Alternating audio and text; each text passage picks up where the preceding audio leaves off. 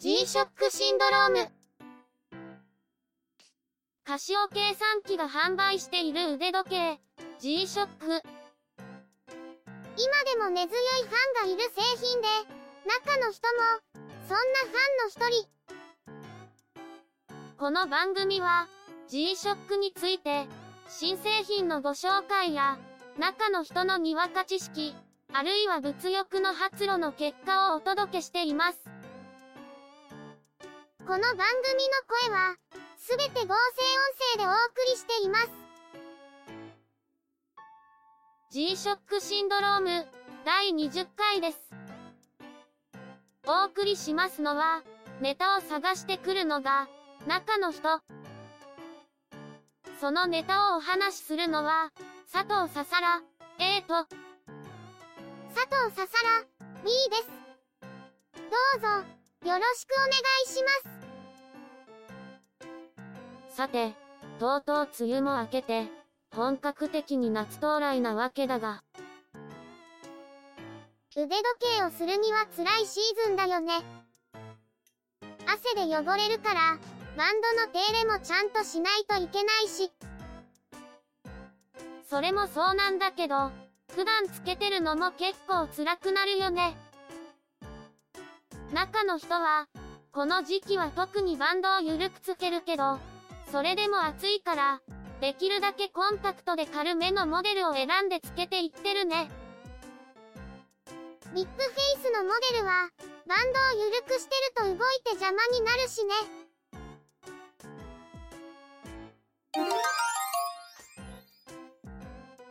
というわけで、8月発売予定のニューモデルのご紹介です。お二人が呼んでくれないので、勝手に乱入しました。鈴木つづみです。呼んでやれよ。呼ばなくても来ると、ゴーストが囁いたんだよ。そもそも合成音声の私たちに、ゴーストは存在するのでしょうか？どうでもいいから、紹介始めるぞ。今月発売は19モデル。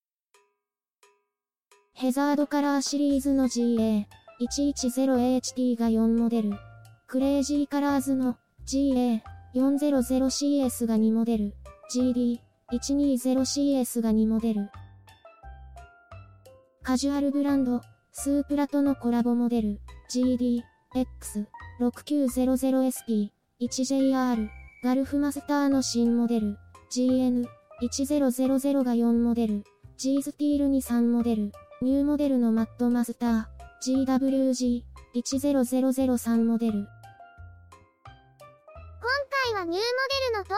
多いね。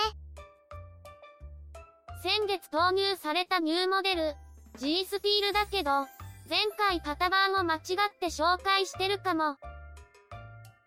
GST W100B と GST W110B があったのをまとめて GST W110B と紹介していたかも。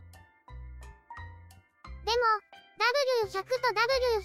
の違いがよくわからないんだよね。今回はブラックとゴールドのツートンで、ウレタンバンドの GST W100G 1AJF シルバーでウレタンバンドの GST、W110、1AJF、ブラックにブルーのベゼル、メタルバンドの GST、W110BD、1A2JF の3モデルです。なぜか W110BD だけちょっと高いね。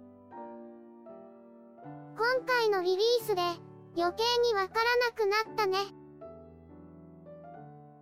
ガルフマスターの新モデルは、タフソーラーやマルチバンド6を省いた代わりに、方位センサーと温度センサーを搭載、価格を下げたものだね。バンドの取り付け方は、従来のガルフマスターを踏襲して、ボディサイドから連結するタイプだね。ボディはブラック、ベゼルがレッドとブルーのツートンになってる。GN1000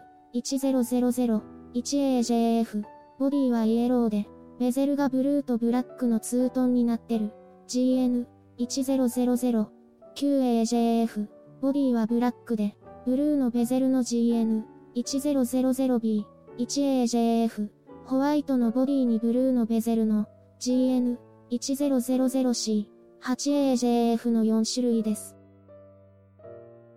ニューモデルの最後、マットマスターは、以前少し紹介しているけど、ついに発売だね。マットマン、レンジマン、スカイコックピットを足して割ったような感じ。それだけに、マットマスターも高級モデルの仲間入りだね。ブラックボディに、カーキーの樹脂バンドの GWG1000 1A3JF、ブラックボディに、イエローの樹脂バンドの GWG1000 1A9JF、ベーシックなブラック一色の GWG1000 1AJF の3種類です。スープラのコラボモデルは、前面にスープラのスニーカーに用いられている、ポルカドットをプリント。スープラとのコラボはこれで2度目とのこと。ベースモデルの GD-X6900 は、米軍の調達規格、いわゆるミルステックに適合していて、今回のコラボモデルも、もちろんミルスタンダードを取得してるね。ちなみに、ミル 46734F という規格のようです。残りは既存モデルのカラーバリエーションだから、詳細は省くとして、G-SHOCK のアナログシフトが進んでるのがよくわかるラインナップだよね。今回デジタルモデルは、クレイジーカラーズとスープラコラボの全部で3モデル。それ以外はデジアナモデルなので、昨今のアナログ人気を裏付けてると言えるね。しかし、アナログモデルは部品点数も増えますし、構造そのものが複雑化するので、どうしても高額化してしまうという弱点があります。デジタルのベーシックなモデルと、デジアナのミドルレンジモデル、アナログの高額モデルと、かなり金額に開きが出てしまうのがちょっと気になるところです。その意味では、G スティールや、新しいガルフマスターは、1万円台後半のモデルと4万円台のモデルの中間を埋める形になるだろうから、今後に期待だね。現場作業をする人は、耐久性重視で G-SHOCK を選ぶ人が多いけど、見やすさでデジタル、作業性を考慮してコンパクトなベーシックモデルを選ぶ人が多いので、そちらの充実にも期待したいよね。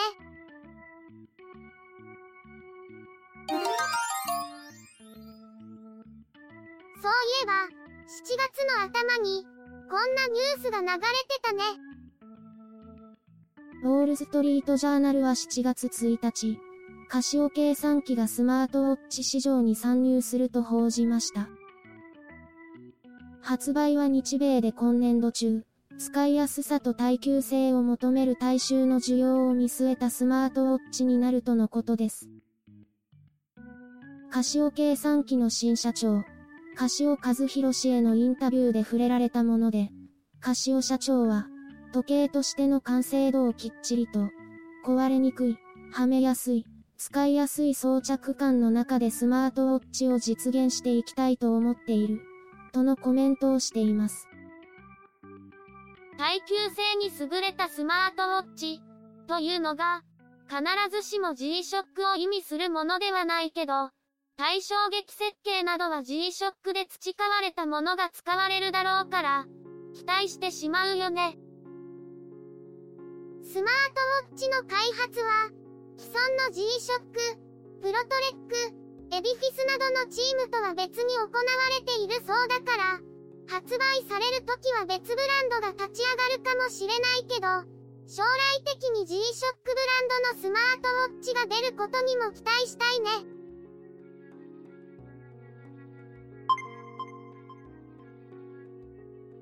この番組では、皆様からのコメントをお待ちしています。番組の内容へのご意見などのほか、G-SHOCK にまつわるエピソードなども歓迎です。iTunes のカスタマーレビューへの書き込みや、配信ブログへのコメントの書き込みなど、お気軽に送ってくださいね。ゆるい番組ですから、気兼ねなんかいりませんからね。